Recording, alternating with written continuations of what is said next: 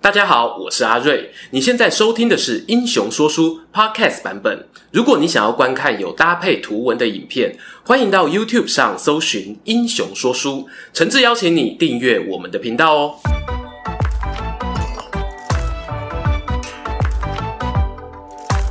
Hello，欢迎来到《英雄说书》，我是说书人阿瑞。哎，大家看到旁边了，这位是说书人柳玉好。今天为什么要请到柳玉呢？其实是最近有点感慨啊。哦，因为我的人生啊也坐三望四了。那人生到了这个地步啊，平常大家有逛 PTT 吗？PTT 以前我都是逛男女版，看的版也不一样呃，了。现在看婚姻版。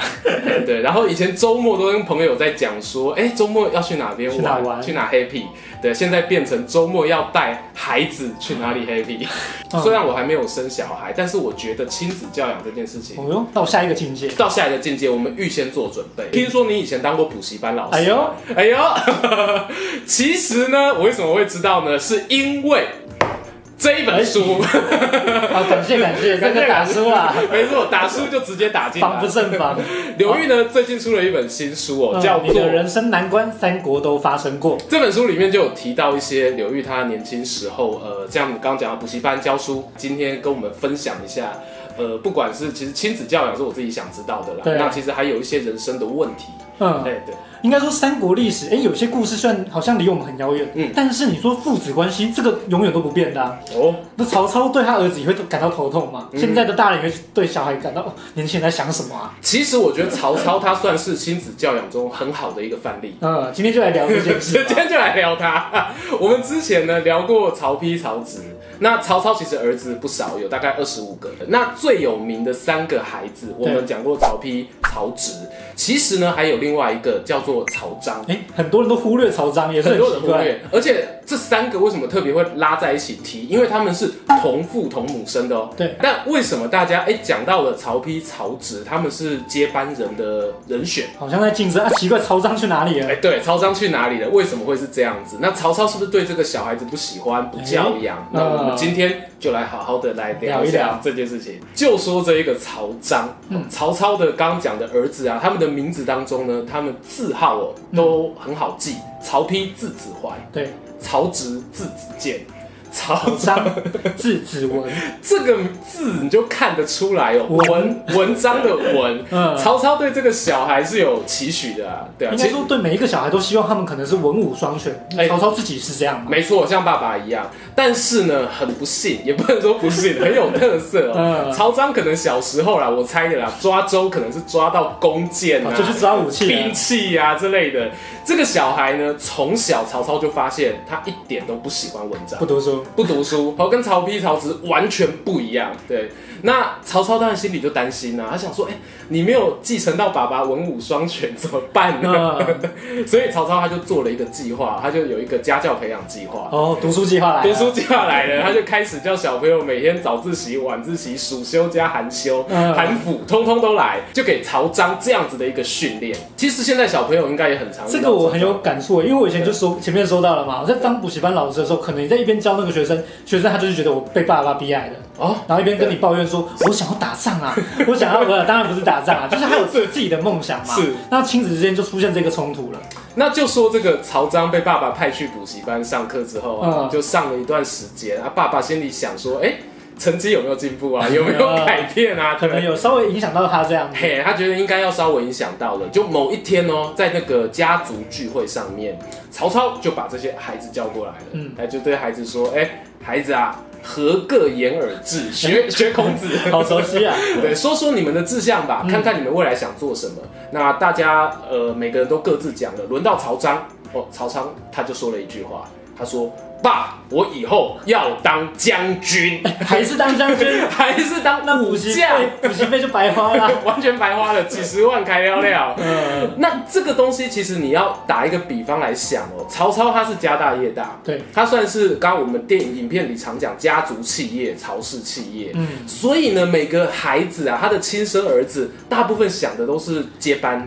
他听爸爸这样问说：“以后你想要做什么啊？”嗯他跟爸讲说：“爸，我要当个区经理， 我要当区经理的业绩王， 我要开疆拓土。”嗯爸听了之后傻眼啊，怎么看？治国跟打仗这件事哦，当然是治国是更更大的嘛。那是啊打仗是其中一部分，是但他却说我打仗创造我自己的工业。说这曹操啊，他头痛归头痛，嗯 但是他还是一个知道要怎么样因材施教的爸爸。嗯，他既然看到曹彰这个儿子这么坚定，想要当武将的心，是他就决定说：好，你想当武将，我就让你当武将。派哦你上战场，所以好像不是说直接就认同他，有点像是哎、你考验看看，嗯让你知道战场的严酷。没错，所以啊，曹操呢，他就开始哦，有把曹彰带在身边，嗯一起行军打仗。对，然后一边带啊，那还一边就是帮他找一些任务给他做。嗯其中有一个我觉得算是最险峻的一个任务，大任务了。大任务哦，就是那个时候呢，曹操他们领地的北边呢有外族的骚扰，好、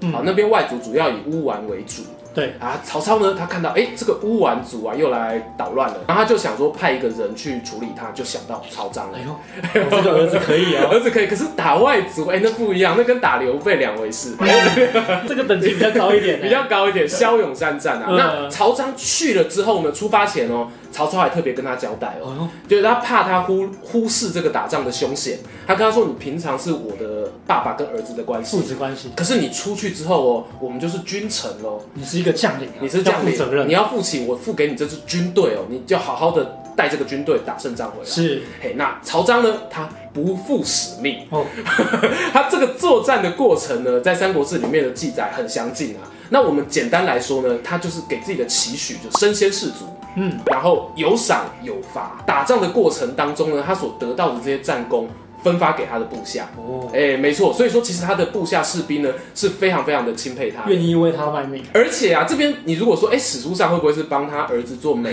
化？ 嗯那你再看另外一件事，就是他在北方乌丸族作战的过程当中嗯呢，当时北方有另外一位外族的首领、是鲜卑族的科比能。这个听过的名字，对啊，嗯哦，科比能，科比呢？ 对科比能呢，他看到这个曹操的儿子作战过程这么勇猛，嗯，直接决定哦不打了，不作乱了。本来想说我观望看看情是势，对哎，说不定可以有机会可乘，就发现哇，曹操的儿子很强哎，没错，没错。所以说，其实曹彰这作战过程当中，我觉得啦，嗯他是有展现出他想要作为一位将军的才能。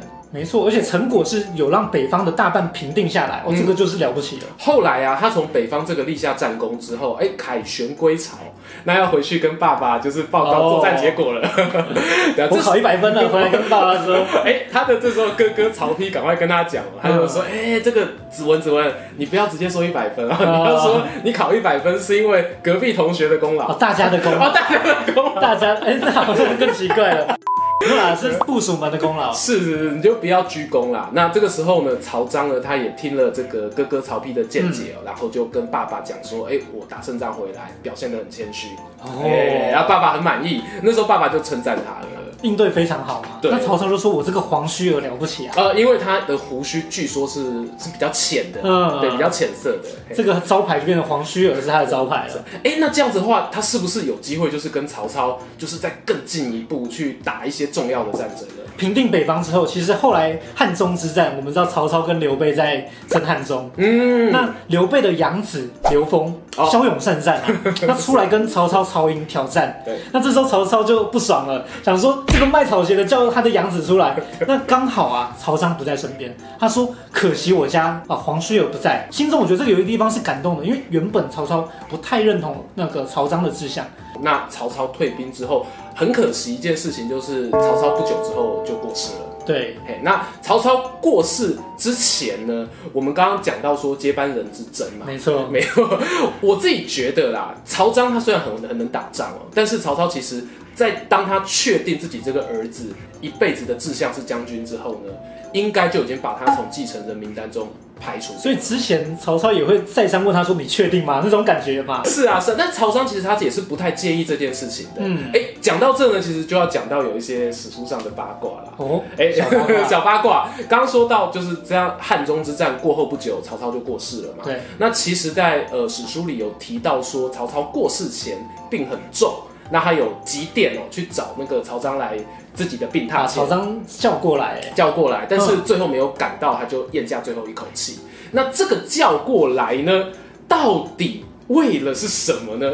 呃，这个好像有很多猜想啦。对那我先讲，就是说史书上面对于曹彰他自己本人的解读是，嗯，对，因为我们知道曹彰并不是倾向曹丕这一派的，哦他跟曹植的关系是他比较跟好弟弟曹植关系好，所以他自己的想象是想，他以为，哎，父亲叫我来，嗯那就是叫我帮弟弟曹植 哦。所以他马上就叫曹植说，我们是，我们应该要硬起来，我们要硬起来我们应该来争这个位置。是但曹植就听到这个有点有点呃傻眼。我的猜想是，曹操如果真的叫他来是来争的话，那也太奇怪了。嗯，没所以曹错，植可能体会到更深的一层含义是说，父亲为什么要急着把儿子都叫回来？是不是说在这个重要时候，你们要懂得分寸啊？嗯，曹家不能灭。。你要去体会，所以曹植就没有去跟着曹彰说做了好，我们我们就开始来夺位 刘玉刚刚讲的，我自己觉得很认可啦。但从刚才一路讲下来，你会发现到说呢，呃，曹彰他受到爸爸的这样子针对性的一个栽培，其实对于他后来的人生当中，虽然曹彰蛮早过世的，但我觉得他的生涯至少他有做到自己想做的事，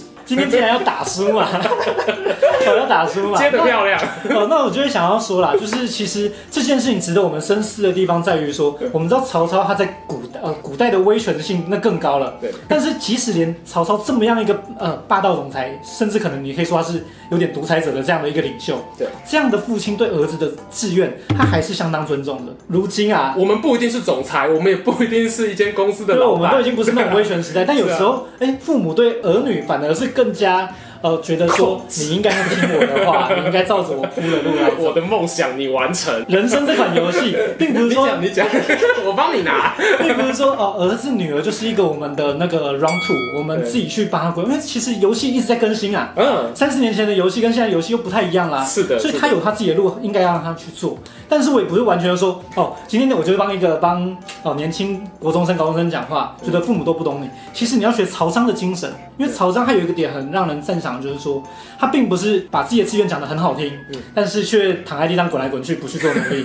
哦，他是要浴血奋斗的啊、但我自己看到很多年轻人是说，啊，爸妈都不懂我了，但他是躺在地上，哦、然后就摆烂了。对啊，他是没有在做出一些努力证明自己的能力的，嗯所以曹彰跟曹操两方面的这个都值得我们去做一些参考学习。这样听起来这一本书啊，我觉得不止小朋友适合看，嗯爸妈也适合看。其实对呃社会新鲜人啦，啊 社会因为新一鲜人些职场的难关，或者说一些人生哎、遇到卡关的状态，其实我们古代的一些英雄们，他们也有这种挣扎，嗯，了可以解。去参考。对，今天我们选的是当中曹操跟他儿子的故事，但里面呢还有一些像是老板跟臣子的故事。没错哎，那这种故事的话，我觉得不同的角色你都会有一些不同的体悟。好，这么好的书，还不赶快支持一呃 下？感谢感 谢。对，我们把购买链接呢放在我们影片下方的说好影片下明方文字。那如果喜欢我们的影片呢，欢迎订阅分享。那同 时刘玉有他的频道，说书人刘玉哦，记得订哎阅追 踪一下。对啊，夏瑞。感谢，我是阿瑞，那我们下次再见，拜拜。